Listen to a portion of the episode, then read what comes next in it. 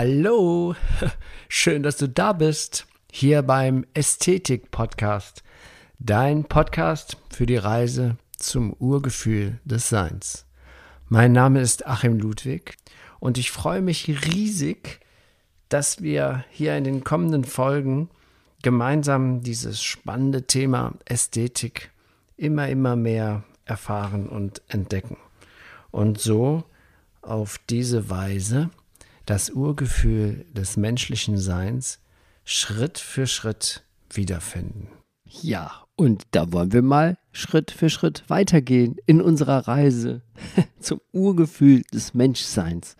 Zurück zu unserem wahren Ursprung, die Ästhetik. Ja, und dabei Folge 108 ist auch eine magische Zeit, in der ich mich eben mit der Illusion der Zeit beschäftigen möchte, weil das ist auch ein Thema, was uns auch richtig in großen Schritten zu uns selbst wieder zurückführt, in großen Schritten zum Urgefühl des Menschseins zurückführt. Ja, die 108 sagt man ja auch, sei eine heilige Zahl. In Indien ist sie sehr, wird von den Yogis sehr verehrt. Die es gibt zum Beispiel die, Praktik, die Praktik der 108 Sonnengrüße oder die Meditationskette sogenannte Mala hat 108 Perlen ganz genau. Ja, und diese 108 ähm, ist so bedeutend, weil sie, man sagt, dass das die Zahl 108 das Universum in uns spiegelt. Also das Universum spiegelt sich in uns. Und im Hinduismus und Yoga ist die Zahl 108 das Symbol dafür, dass alles eins ist. Und damit jeder Teil von uns ein Teil des großen Ganzes, was ja auch wissenschaftlich immer mehr untermauert wird. Und jetzt gerade in den ich würde mal fast sagen, modernen Lehren, weil auch diese modernen Lehren der Spiritualität beziehen sich natürlich nur auf den Jahrtausende, alten, Jahrtausende altes Wissen, das jetzt einfach wiederentdeckt wird und transformiert wird in unser Verständnis für das moderne Gehirn. ja, solche wunderbaren Menschen wie Eckhart Tolle oder ähm, von der, aus der jüngeren Generation wie äh, Fabian Wollschläger oder Laura Marlina Seiler. Das sind ja ganz junge Küken, die uns das aber die, gerade auch den jungen Menschen das nach diese Spiritualität eben Verständnis verständlich machen, weil sie es selber leben, weil sie es selber verstanden haben. Es ist nicht mehr so kompliziert. Man muss nicht mehr so schwere Literatur lesen. Ähm, natürlich gab es auch früher schon die Menschen, die das verstanden haben. Goethe oder Hermann Hesse. Aber heute gibt es Leute, die das eben locker und klar auf eine einfache, verständliche Art und Weise uns mitteilen können. Wir müssen da keine philosophischen Bücher mehr für lesen. und ähm, ja, und einer, ich versuche das eben mit dem Ästhetik-Podcast auf eine andere, in einer wiederum weiteren anderen Form, indem ich diese Botschaft auch ähm, als zentrales Thema eigentlich mache. Denn das Urgefühl des Menschseins ist nichts anderes als das, wovon alle diese großen heiligen Weisen, Gurus und auch jetzt die modernen ähm, spirituellen Lehrer uns erzählen und uns verständlich machen. Jetzt habe ich aber schon wieder ganz schön viel erzählt für die Einleitung. Äh, ja, eine Sache, die mich jetzt heute hier ähm, beschäftigt hatte, das Thema dieser Folge, das ist ja die Illusion der Zeit. Denn die Zeit ist ja nur in unserem Verstand aktuell. In Wirklichkeit gibt es keine Zeit. In der Realität gibt es keine Zeit. Die Zeit ist, ist, besteht aus Erinnerungen an die Vergangenheit. Also die Vergangenheit ist aber weg, die war ja und eben in Vorstellungen von der Zukunft. Das wird ja einmal sein. Beides existiert jetzt gerade nicht im Moment.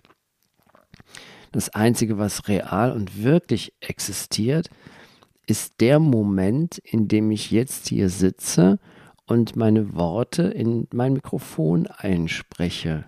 Sonst gibt's nichts.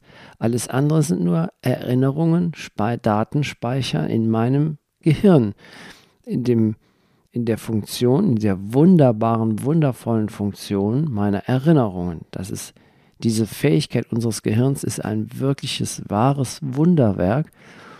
Und wenn wir das verstehen zu nutzen, dieses Juwel der, der, der Fähigkeit, uns zu erinnern, dann haben wir wieder noch ein weiteres Werkzeug zum Urgefühl des Menschseins zurückzufinden. Aber das ist mal wieder eine eigene Folge für sich. Jetzt geht es ja wirklich um die Illusion der Zeit. Alles, was geschah, was unsere Persönlichkeit ausmacht, was wir unser Leben nennen, ist in unserem Gehirn gespeichert. Vermute ich mal. Vielleicht ist es auch in der feinstofflichen Art und Weise irgendwo gespeichert. Man spricht ja auch von der Akasha-Chronik oder dem morphogenetischen Feld. Für unsere Verstandesebene ist es jetzt einfach, sich vorzustellen, dass unsere Erinnerungen in unserem Gehirn gespeichert sind. Was ich aber nicht wirklich glaube, sonst könnte man durch irgendwelche technischen Möglichkeiten das Gehirn anzapfen und dann wie so ein, das eine Transkription machen, dann könnte man alle Erinnerungen von jedem Menschen, vielleicht geht das mal, wenn es im Gehirn gespeichert ist, müsste es ja theoretisch, technisch irgendwann möglich sein, weil unser Gehirn funktioniert ja auch nur wie ein Computer, 0 und 1. Aber das ist schon wieder eine andere Idee, auf die ich jetzt mich wieder verzweige. ich also, ja, nee, rein in das Thema, die Illusion der Zeit. Wir können uns vorstellen, in unserem Wachbewusstsein können wir in zwei Bereichen uns aufhalten. Wir können uns in der, in der horizontalen Linie bewegen, also in der Zeit, Vergangenheit, Zukunft. Wir können uns aber auch in die vertikale Ebene, in die, in die senkrechte begeben. Dann sind wir außerhalb der Zeit. Das ist eine Linie, die führt uns direkt zu uns selbst direkt zum Urgefühl des Menschseins. Und diesen Weg können wir aber nicht gehen, in, wenn wir denken. Um diese Erfahrung des Bewusstseins zu machen, des vertikalen Bereiches, in die, der in die Ewigkeit und Endlichkeit führt, dann dürfen wir nicht denken. Und wir können die Illusion der Zeit aufhören, indem wir Techniken benutzen, die uns dabei helfen, unsere Gedanken auszuschalten. Als ich zum ersten Mal davon gehört hatte, das macht bestimmt um die 20 Jahre her sein, da hatte ich, hat ein Buch zu mir gefunden. Das ist äh, entstanden aus dem Buch von Eckhart Tolle, The Power of Now, die Macht der Gegenwart. Sie macht es jetzt. Und daraus ist ein Arbeitsbuch entstanden, Das Leben jetzt. Das ist vor ungefähr 20 Jahren veröffentlicht worden. Und ich glaube, ich habe das auch sehr bald schon gekauft. Also ich würde mal sagen, dass ich so 2003, 2004 dieses Buch in meine Hände fiel. Und da habe ich zum ersten Mal davon gelesen. Von diesem Rausch der Gedanken, dass wir eigentlich nicht wirklich im Jetzt sind oder was das jetzt betrifft, da, da wusste ich ehrlich gesagt gar nichts davon. Aber im Endeffekt ist das, das, ähm, das Jetzt ist das Einzige, das es gibt, weil Vergangenheit ist vergangen und Zukunft ist noch nicht da. Also alles entsteht im Jetzt. Und als ich das, dieses Buch von Eckart Tolle, ich kann mich noch genau erinnern, das ist eine alte Bücherei, die gibt es nicht mehr in Bonn. Äh, da ging ich durch, durch diese, ähm, an den Regalen vorbei und dieses, dieses Arbeitsbuch hat so ein Ausrufungszeichen. Und da steht jetzt, ähm, Leben jetzt. Das ist ein riesen Ausrufungszeichen drauf. Das hat mich angesprochen. Dann nahm ich das Buch und schluck's auf und bevor irgendwas beginnt, hatte ich gelesen den Text, den ich jetzt vorlese aus dem Buch. Also es ist, fängt so gar nicht an, es ist einfach nur ein Zitat aus dem Inhalt. Und das ist folgendermaßen. Die Freiheit beginnt mit der Erkenntnis, dass du nicht der Denker bist. In dem Augenblick, in dem du den Denker zu beobachten beginnst, wird eine höhere Bewusstseinsebene aktiviert. Du erkennst, dass es einen unendlich großen Intelligenzbereich jenseits des Denkens gibt, von dem das Denken nur ein winziger Bruchteil ist. Du erkennst ferner, dass alles, was wirklich von Bedeutung ist, Schönheit, Liebe, Kreativität, Freude, innerer Frieden, seinen Ursprung jenseits des Verstandes hat. Du beginnst zu erwachen. ja,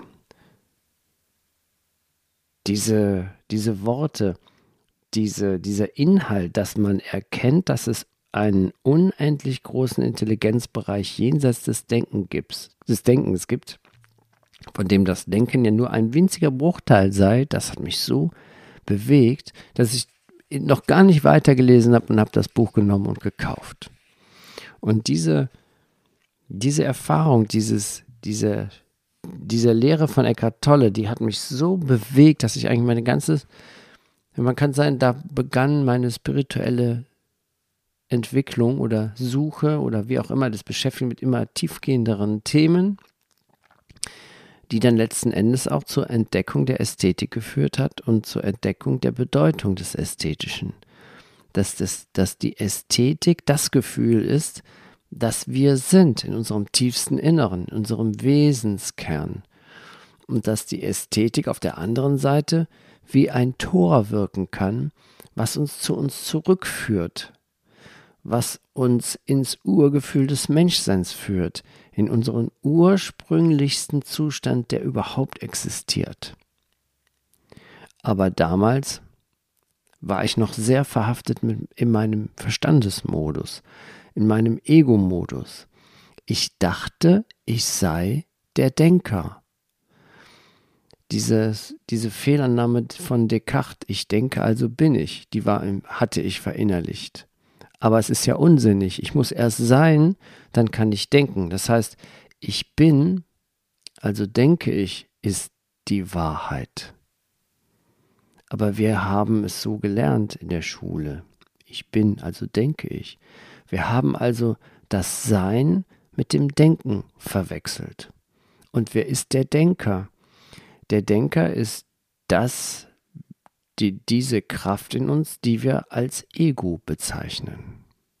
Und das Ego ist nichts Böses. Manche wollen das Ego verurteilen. Das ist unsinnig. Das Ego ist der Teil von uns, der uns erkennen lässt, dass wir nicht das Ego sind. Es ist paradox, aber wir brauchen das Ego, um zu erkennen, dass wir nicht das Ego sind.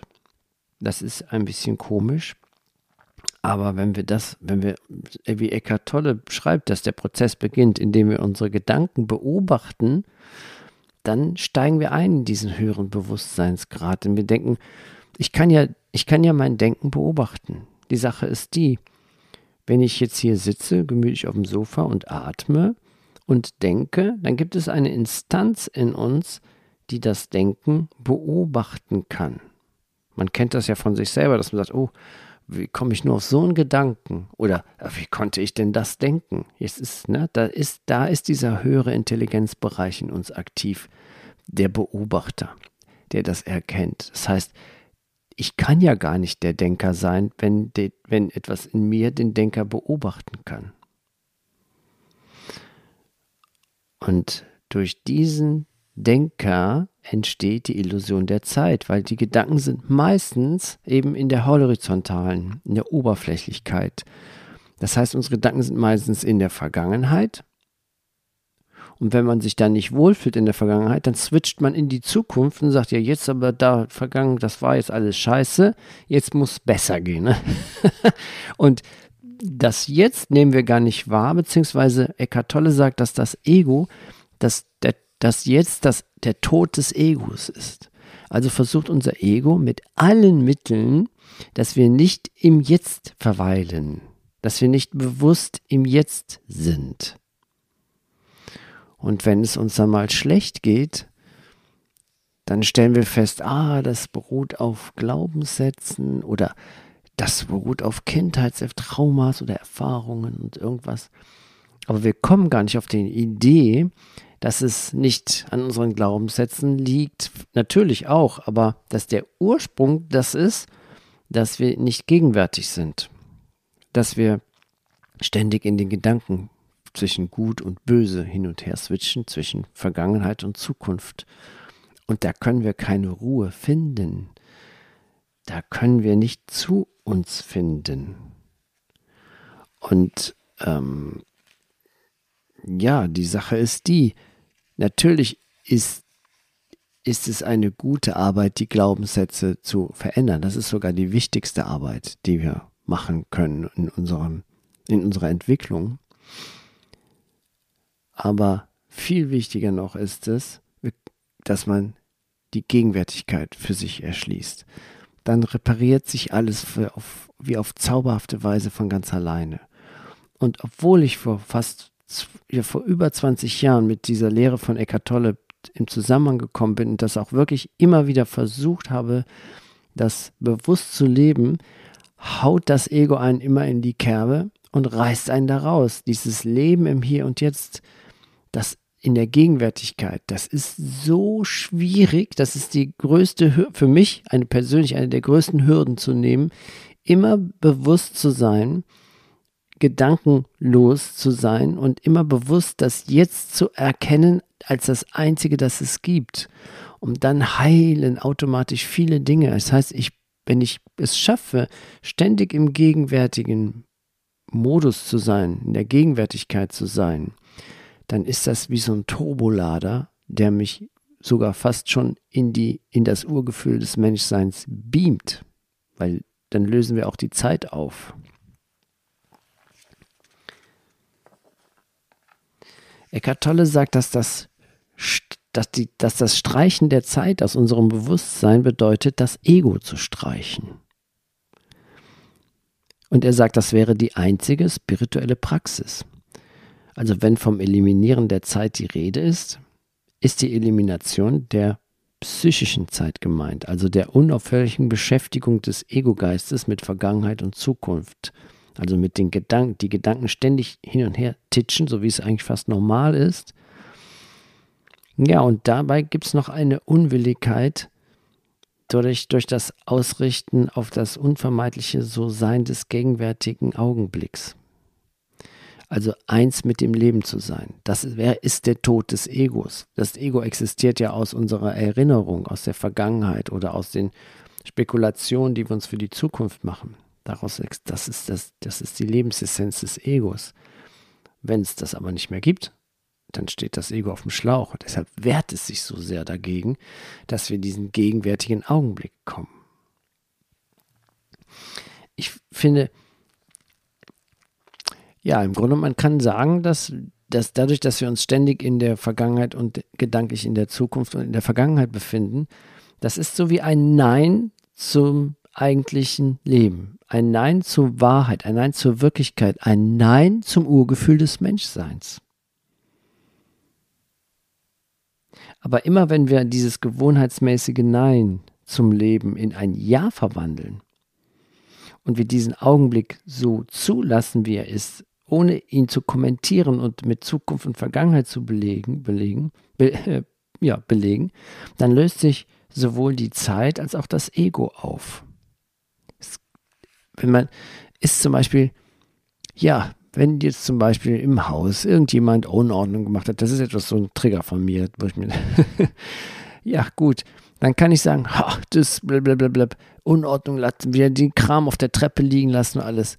Ich kann aber auch sagen, das ist jetzt so, das ist jetzt im Moment das Chaos auf der Treppe und das bedeutet, dass auch bald wieder Ordnung herrschen wird. Dann löst sich die Zeit auf dann nehme ich das, dann sage ich Ja zu dem Moment, in dem die Unordnung da ist und dann hat das Ego keine Kraft mehr. Ich habe ich hab ihm seinen Nährboden entzogen. Weil es wird ja wieder ordentlich. Selbst die unordentlichste Treppe wird irgendwann wieder ordentlich. Spätestens, wenn Gäste kommen, sieht das Haus aus wie neu.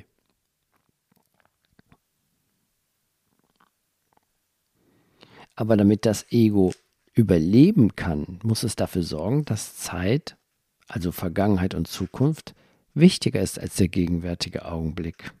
Wenn ich mich also jetzt ärgere, sage, ha, wer hat denn das wieder liegen lassen, dann bin ich in der Vergangenheit. Und wenn ich dann sage, Mann, ist dann nicht mal, dass das keiner schafft, mal hier aufzuräumen, dann bin ich in der Zukunft. Bin ich überall nur nicht in dem, was wirklich ist, im Jetzt. Und im Jetzt ist es scheißegal, ob irgendwas auf der Treppe liegt oder nicht. Das ist mein Problem, dass ich mich darüber aufrege. Das Jetzt wird dafür sorgen, dass wieder Ordnung ist. Und zwar im Jetzt entsteht die Ordnung, weil Zukunft gibt es ja nicht. der gegenwärtige Augenblick, die Gegenwart ist das Wichtigste, das es gibt. Denn wie wir eben erfahren haben, ist ja Zeit die horizontale Dimension des Lebens, also zwischen Vergangenheit und Zukunft, die Oberflächenschicht der Wirklichkeit, kann man sagen. Aber daneben gibt es eben auch diese von mir eben beschriebene vertikale Dimension der Tiefe, die nur durch das Tor des gegenwärtigen Augenblicks zugänglich ist. Und diese vertikale Dimension, die ist das Tor, der Schlüssel zum Urgefühl des Menschseins, zum Jetzt, zum Urgefühl, ohne Denken. Auch wenn das sehr schwer ist, aber das ist so. Das ist einfach so, weil es einfach so ist, weil das jeder nachvollziehen kann, der gut zugehört hat. Eckart Tolle sagt, Bewusstheit ist die Kraft, die im gegenwärtigen Augenblick verborgen liegt. Darum nennen wir sie auch Präsenz. Und in der Gegenwart, da ist das zu finden, was wir wirklich sind, weil die, die einzig, das Einzige, was es gibt, ist die Gegenwart, ist die Präsenz, ist das Jetzt, in dem alles entsteht, Gegenwart und Zukunft. Also die, na, die, die Vergangenheit war mal jetzt und die Zukunft wird jetzt sein. Das heißt, nur das Jetzt ist echt, nur im Jetzt bin ich im Urgefühl des Menschseins. Und man kommt dahin, indem man jede einfache Tätigkeit ganz bewusst macht, so als würde ich sie zum allerersten Mal machen, als würde ich mir zum allerersten Mal die Hände waschen und das Wunder des Wassers wahrnehmen. Oder wenn ich die Treppe hochgehe, als würde ich zum allerersten Mal eine Treppe steigen und ich freue, wie mein Körper dieses Wunder verbringt, eine Treppe besteigen zu können. Oder wenn ich jetzt im Frühling diesen Frühlingsduft rieche, rieche ganz bewusst wahrnehme, dass ich dass dieser Duft jetzt im Jetzt entsteht und in dem Moment, wo ich einen Schritt weitergehe oder den anderen oder die, den Ort wechsle, ist der Duft weg, dann ist das jetzt auch weg. Aber die Gegenwart bleibt bestehen. Ich habe früher immer gedacht, wenn ich was gerochen habe, so als, also meine Kindheit, hatte Kindheitserinnerungen, ja, schon bups war ich in der Vergangenheit. Ich roch also den Flieder jetzt zu dieser Jahreszeit, der jetzt anfängt zu blühen, oder ähm, ich habe den Duft wahrgenommen von Kirschblüten und dachte, ach ja, früher war das so schön. Aber ich habe das überhaupt nicht geschnallt, dass das früher gar nicht gibt, dass das früher immer jetzt ist. Und jetzt duftet es, jetzt duftet dieser Frühling. Und ähm, das ist das Tolle. Also, apropos Tolle, wenn du dich damit beschäftigen möchtest, ins Jetzt und Hier zu kommen, kann, empfehle ich alle Werke von Eckhart Tolle, egal welche. Das sind wirklich das sind wirklich, das ist eine Form von moderner Bibel. Völlig in der Gegenwärtigkeit geschrieben. Diese Texte sind so tiefgründig, sprechen das so an und es gibt so schön, es gibt alles. Es gibt Arbeitsbücher, es gibt das Buch Eine neue Erde, es gibt den Klassiker The Power of Now. Ähm, kann ich nur empfehlen. Ganz toll, der Eckart Tolle. Aber ansonsten guck mal einfach äh, Gegenwärtigkeit, gegenwärtig sein, Meditation, was auch immer. Die Werke von Fabian Wollschläger sind da auch wirklich, wirklich beeindruckend. Es gibt jetzt alles, was wir brauchen. Wir müssen es nur noch nehmen, kostenlos zu uns fügen und einfach üben, üben, üben.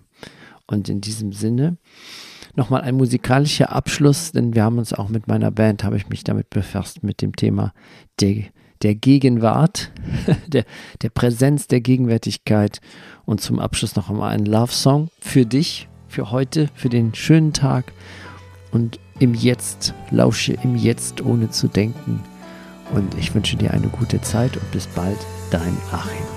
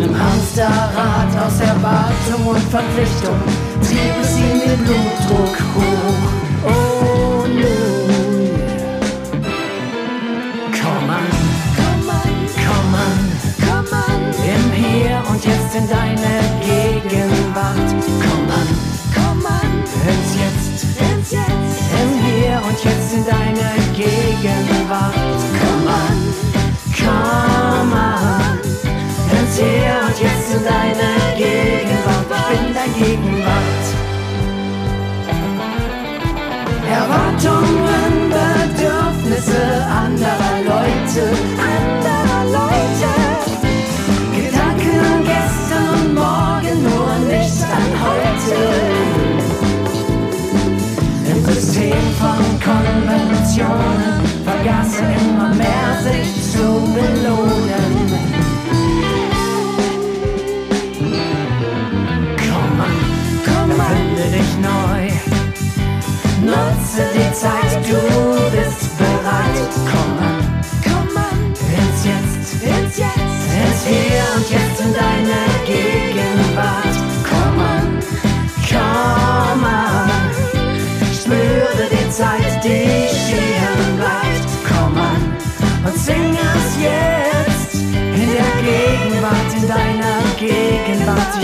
Gegenwart.